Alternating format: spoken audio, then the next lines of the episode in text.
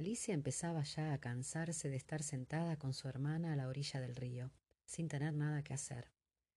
Había echado un par de ojeadas al libro que su hermana estaba leyendo, pero no tenía dibujos ni diálogos. ¿Y de qué sirve un libro sin dibujos ni diálogos? se preguntaba Alicia. Así pues, estaba pensando, y pensar le costaba cierto esfuerzo porque el calor del día la había dejado soñolienta y atontada. Si el placer de tejer una guirnalda de margaritas la compensaría del trabajo de levantarse y coger las margaritas, cuando de pronto saltó cerca de ella un conejo blanco de ojos rosados. No había nada muy extraordinario en esto, ni tampoco le pareció a Alicia muy extraño oír que el conejo se decía a sí mismo Dios mío, Dios mío, voy a llegar tarde. Cuando pensó en ello después, decidió que desde luego hubiera debido sorprenderla mucho, pero en aquel momento le pareció lo más natural del mundo. Pero cuando el conejo se sacó un reloj de bolsillo del chaleco, lo miró y echó a correr, Alicia se levantó de un salto porque comprendió de golpe que ella nunca había visto un conejo con chaleco ni con reloj que sacarse de él, y ardiendo de curiosidad, se puso a correr tras el conejo por la pradera y llegó justo a tiempo para ver cómo se precipitaba en una madriguera que se abría al pie del seto. Un momento más tarde, Alicia se metía también en la madriguera, sin pararse a considerar cómo se las arreglaría después para salir. Al principio, la madriguera del conejo se extendía en línea recta como un túnel, y después torció bruscamente hacia abajo, tan bruscamente que Alicia no tuvo siquiera tiempo de pensar en detenerse y se encontró cayendo por lo que parecía un pozo muy profundo. O el pozo era en verdad profundo, o ella caía muy despacio, porque Alicia, mientras descendía, tuvo tiempo sobrado para mirar a su alrededor y para preguntarse qué iba a suceder después. Primero intentó mirar hacia abajo y ver a dónde iría a parar, pero estaba todo demasiado oscuro para distinguir nada. Después miró hacia las paredes del pozo y observó que estaban cubiertas de armarios y estantes para libros. Aquí y allá vio mapas y cuadros, colgados de clavos. Cogió a su paso un jarro de los estantes. Llevaba una etiqueta que decía mermelada de naranja, pero vio, con desencanto, que estaba vacío. No le pareció bien tirarlo al fondo, por miedo a matar a alguien que anduviera por abajo, y se las arregló para dejarlo en otro de los estantes mientras seguía descendiendo.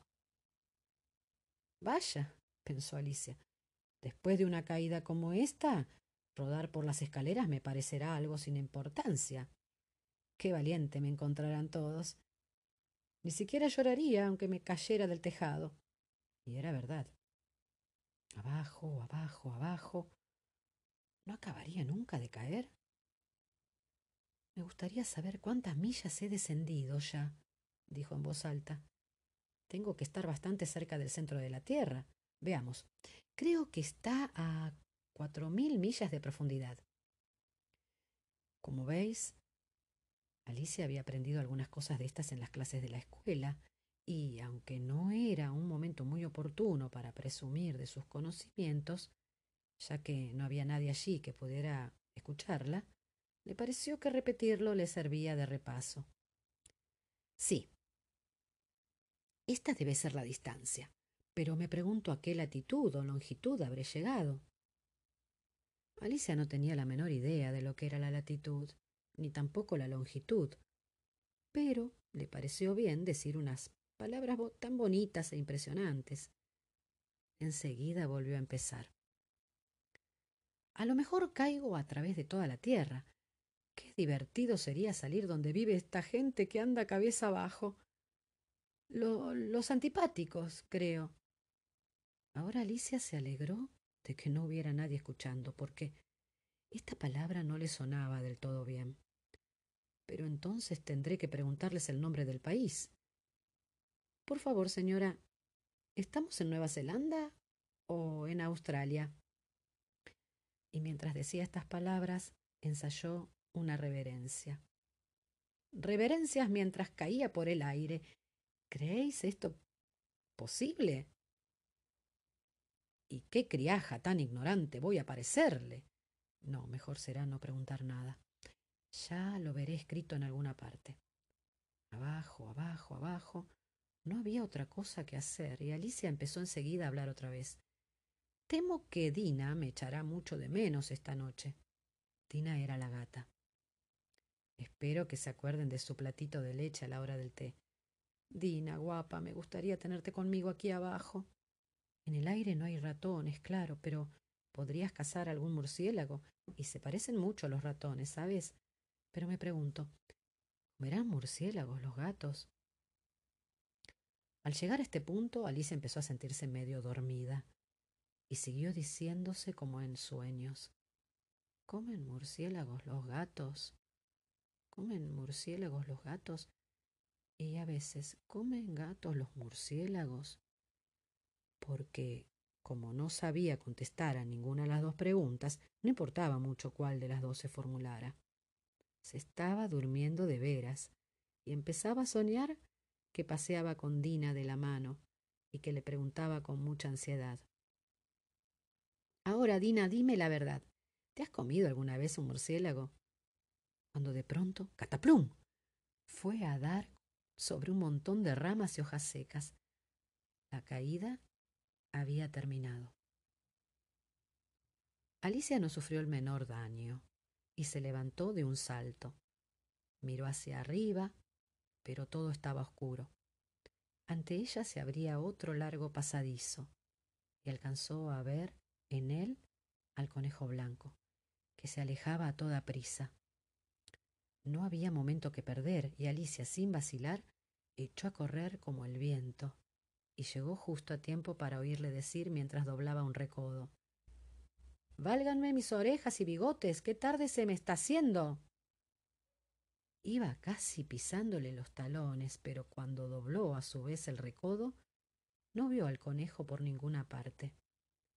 Se encontró en un vestíbulo amplio y bajo, iluminado por una hilera de lámparas que colgaban del techo. Había puertas alrededor de todo el vestíbulo, pero todas estaban cerradas con llave.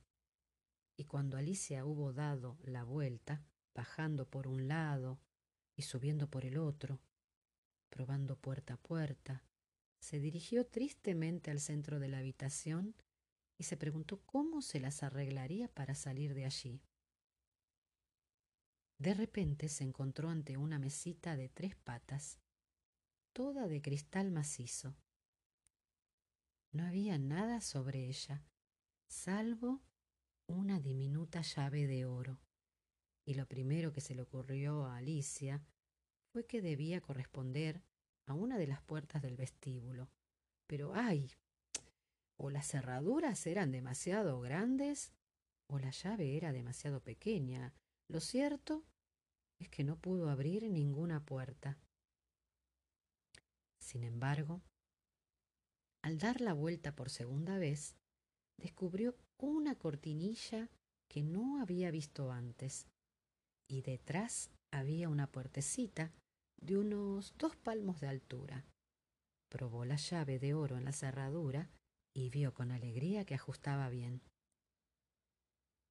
Alicia abrió la puerta y se encontró con que daba a un estrecho pasadizo, no más ancho que una ratonera. Se arrodilló y al otro lado del pasadizo vio el jardín más maravilloso que podáis imaginar. Qué ganas tenía de salir de aquella oscura sala y de pasear entre aquellos macizos de flores multicolores y aquellas frescas fuentes. Pero ni siquiera podía pasar la cabeza por la abertura. Y aunque pudiera pasar la cabeza, pensó la pobre Alicia, de poco iba a servirme sin los hombros. ¿Cómo me gustaría poderme encoger como un telescopio?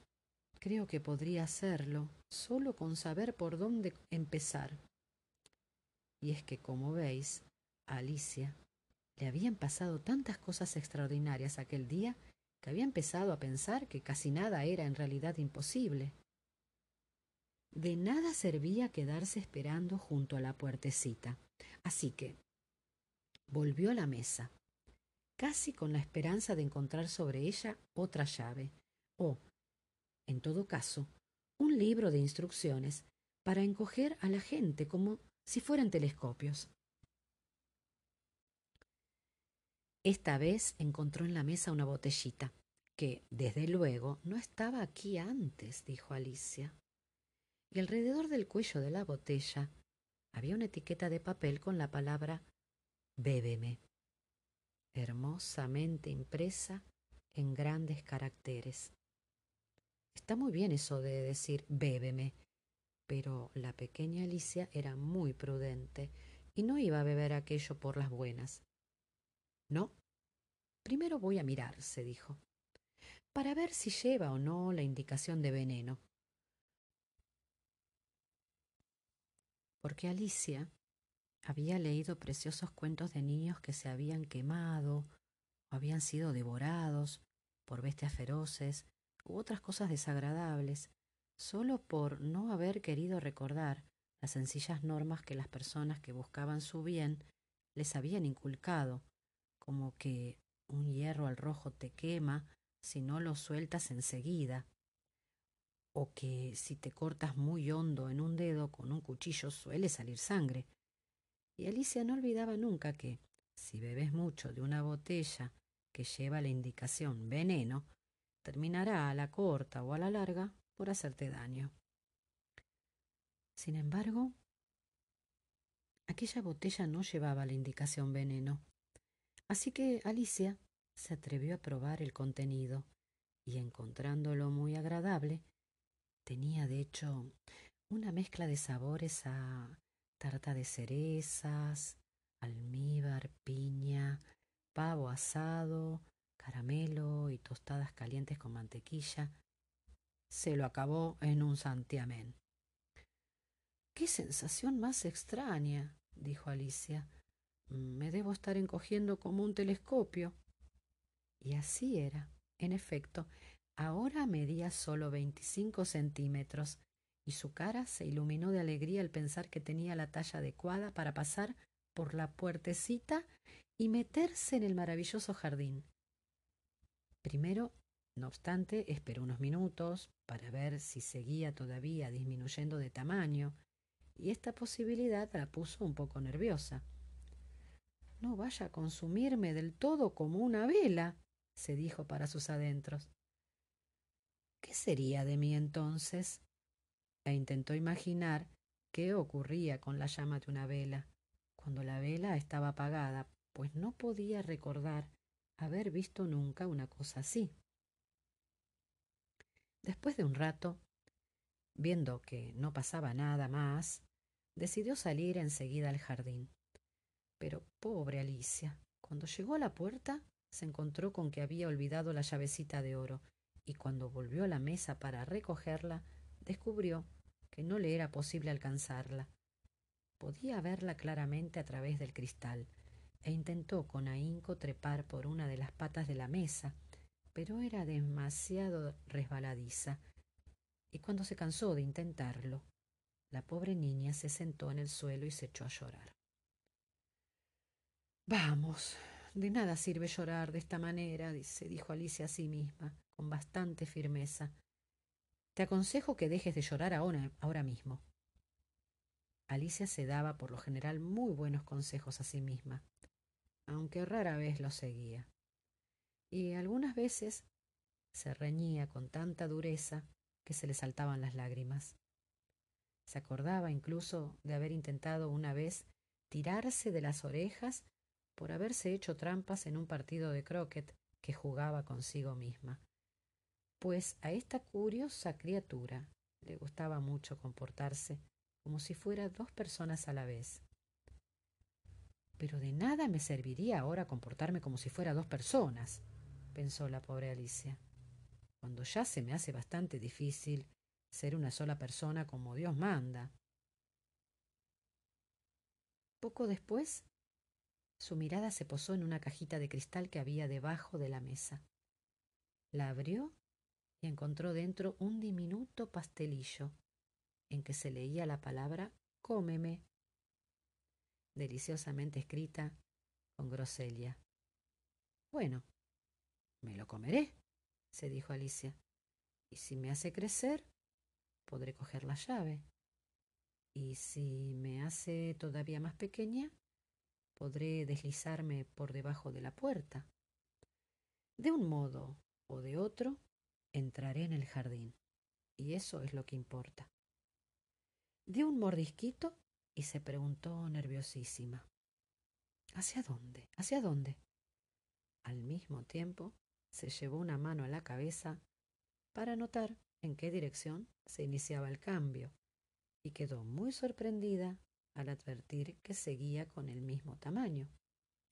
En realidad, esto es lo que sucede normalmente cuando se da un mordisco a un pastel, pero Alicia estaba ya tan acostumbrada a que todo lo que le sucedía fuera extraordinario, que le pareció muy aburrido y muy tonto que la vida discurriese por cauces normales. Así pues, pasó a la acción, y en un santiamén dio buena cuenta del pastelito.